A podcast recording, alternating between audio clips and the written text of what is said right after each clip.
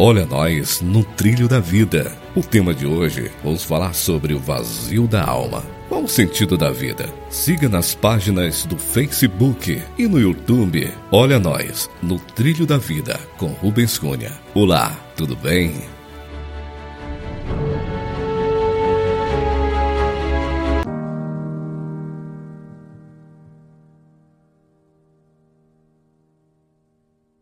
Olá, gente, mais um podcast para você. Vamos hoje falar sobre suicídio. E a pergunta que não quer calar: por que eu não devo cometer suicídio? O meu coração compreende aqueles que têm pensamento de terminar com sua própria vida através do suicídio. Se isso ocorre com você agora, deve haver muitas emoções, como sentimentos de desesperança e desespero. Você pode ter a sensação de estar no fundo do poço e duvida que haja algum raio de esperança de que as coisas possam melhorar para você. Ninguém parece se importar ou entender o que está acontecendo. A vida simplesmente não vale a pena ser vivida. Ou será que vale a pena? Bom, muitos, uma hora ou outra, experimentam emoções delimitantes. As perguntas que vêm à mente quando estamos em um poço emocional são diversas. De alguma forma, isso é da vontade de Deus que nos criou? Será que Deus é pequeno demais para poder me ajudar? Será que meus problemas são grandes demais para Ele? Talvez cicatrizes de sofrimentos passados tenham causado senso de rejeição ou abandono. Isso pode levar à autopiedade, à raiva, o pensamento, os caminhos de vingança, medos e outros pensamentos negativos que vêm causando problemas em algum de seus mais importantes relacionamentos. Entretanto, o suicídio apenas serviria para trazer devastação aos que você ama e nunca teve a intenção de ferir. Essa devastação causaria feridas emocionais com as quais teriam de lidar pelo resto de suas vidas. E talvez você possa realmente estar pensando: é isso mesmo, então eu vou tirar minha vida. Calma, pare, pense. Nunca use a emoção. Ela é traiçoeira. A razão é verdadeira. Olhando para a vida de Jesus, observamos que o Filho de Deus, sem pecado, se identifica com você nos momentos de rejeição e humilhação.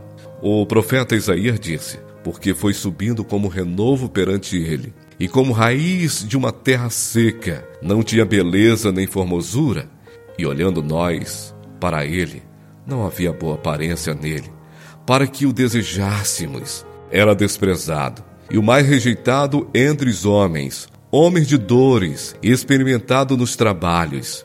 E como um de quem os homens escondiam o rosto, era desprezado, e não fizemos dele caso algum.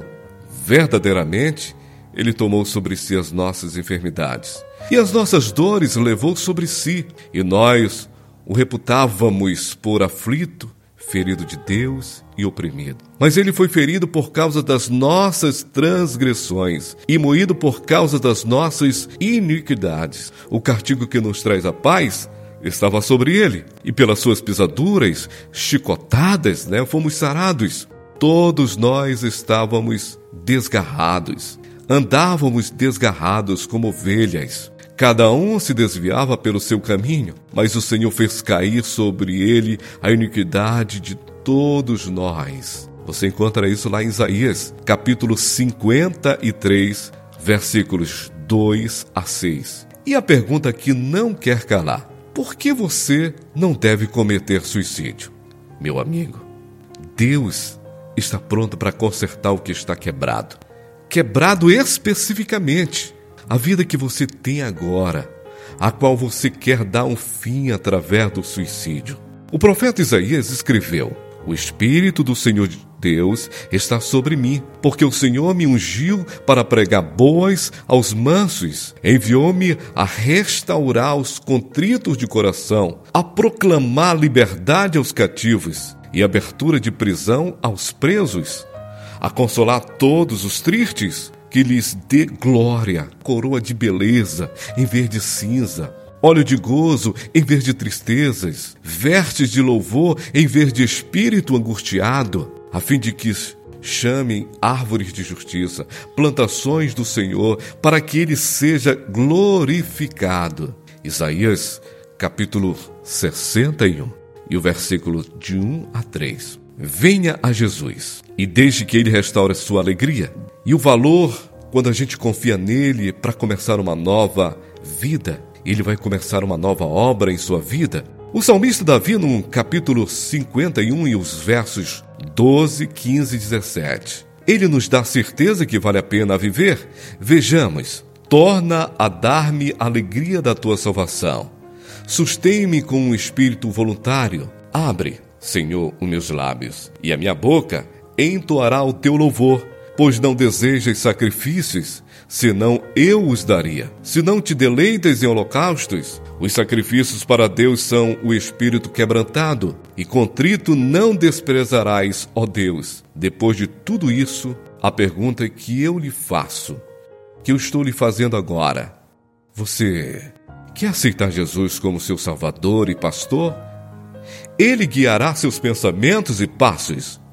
Um dia de cada vez, através da Sua palavra, a Bíblia, que nos instrui, nos ensina o caminho que devemos seguir, que devemos andar, guiar com os nossos próprios olhos, lá no Salmo 32 e verso 8. E haverá estabilidade nos teus tempos, abundância de salvação, sabedoria e conhecimento, e o temor do Senhor será o teu tesouro, será o seu tesouro. Isaías 33:6. Mesmo estando em Cristo, lutas existirão, mas você agora terá uma esperança. Ele é um amigo mais chegado que o irmão. Provérbios 18, 24. Para você que está ouvindo este podcast, com certeza essa mensagem Deus preparou para você.